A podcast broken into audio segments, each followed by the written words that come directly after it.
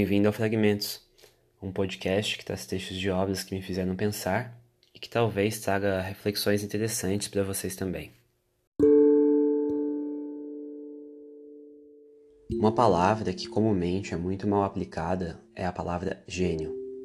Com muita frequência, ela é usada para se referir a atores, atletas e artistas quando esses estão na moda. O gênio, ele não é um relâmpago em uma garrafa, mas na verdade ele é sustentado e repetido por um período de tempo.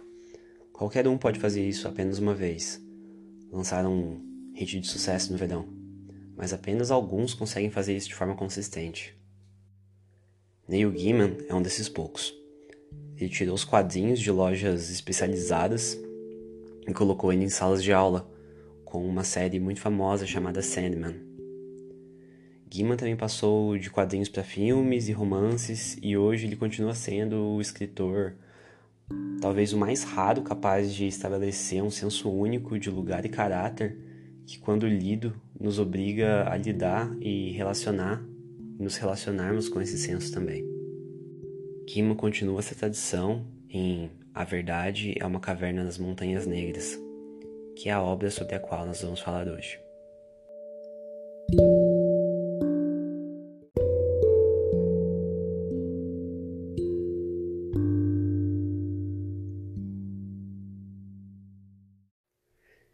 Indaga se sou capaz de me perdoar? Eu posso me perdoar por muitas coisas. Por onde eu o deixei, por aquilo que eu fiz. Mas não vou me perdoar pelo ano que detestei minha filha. Assim começa esse conto sobrinho de uma jornada, uma busca nas montanhas negras para encontrar uma caverna, para encontrar a verdade. Nosso narrador é um homem pequeno, um anão, mas ele é forte e decidido. Pelo que ainda não sabemos, mas podemos sentir, existe uma raiva lenta que o consome, uma determinação inabalável, apesar de seus 10 anos de busca pelo seu objeto de obsessão. Quando o encontramos, ele está prestes a contratar um guia, Callum McInnes, para levar a uma caverna na Ilha da Garoa, que tem fama de ser cheia de ouro. Ainda assim, não é possível rotular essa obra como uma graphic novel nem como um livro. A história, maravilhosamente sombria de Gaiman é igualada e aprimorada pelas ilustrações atmosféricas. Os dois elementos, palavras e figuras, estão completamente atados. Não há sensação de que seja um acréscimo ao outro.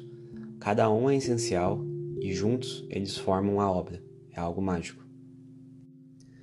A obra narra a jornada a essa caverna e os diálogos são muito interessantes, que podem nos trazer algumas reflexões bacanas. Eu separei alguns que eu gostei, com cuidado de não dar spoilers.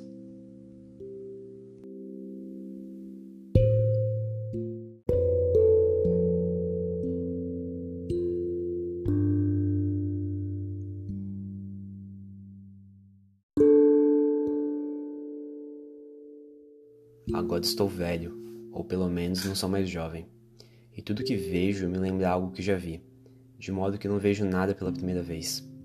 Uma garota surda com cabelo vermelho ardente me lembra apenas de outras centenas de meninas e suas mães. E o que eram quando cresceram e como eram quando morreram. É a maldição da idade, que todas as coisas são reflexos de outras coisas.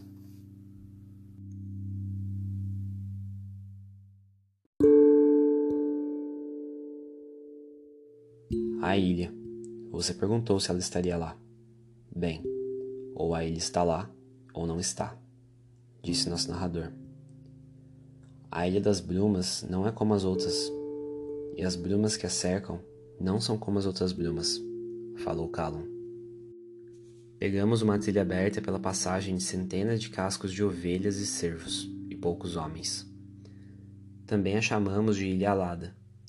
Alguns dizem que é porque, quando vista de cima, a ilha parece ter o formato de asas de borboleta. E não sei qual é a verdade nisso, falou Calum. Que é a verdade? disse Pilatos. É mais difícil descer do que subir.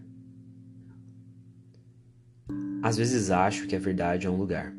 Para mim, é como uma cidade. Pode haver uma centena de estradas em uma centena de caminhos que no fim nos levarão ao mesmo lugar. Não importa de onde venhamos, Se seguirmos na direção da verdade, vamos alcançá-la, independentemente do rumo que tomarmos.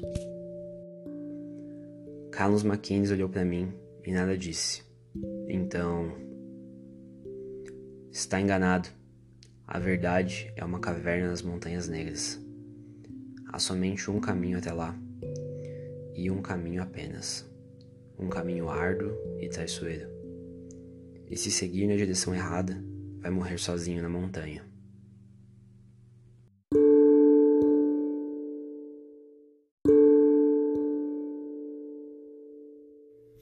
E é verdade?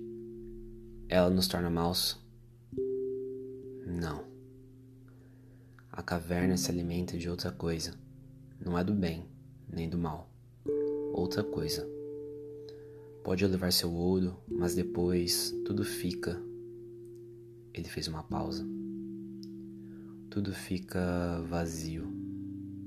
Há menos beleza no arco-íris, menos significado em um sermão, menos alegria em um beijo.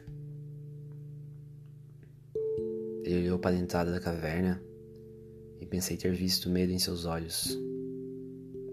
Menos.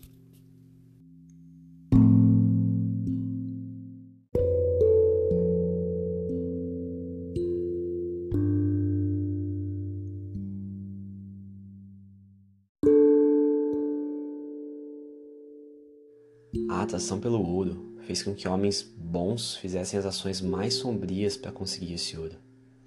Mas há coisas ainda mais sombrias do que a ganância. A vingança é uma delas. O mal está presente em A Verdade é uma Caverna nas Montanhas Negras. E o autor, Sr. Gaiman, não poupa o leitor de um ato de violência que é impressionante quando é revelado. A história não é sobre justiça, não é sobre vingança, satisfação ou derivados de tudo isso. É apenas um alvorecer gradual de que más ações acabam sendo superadas por ações terríveis. A obra é incrível. É uma mistura de arte visual com literatura.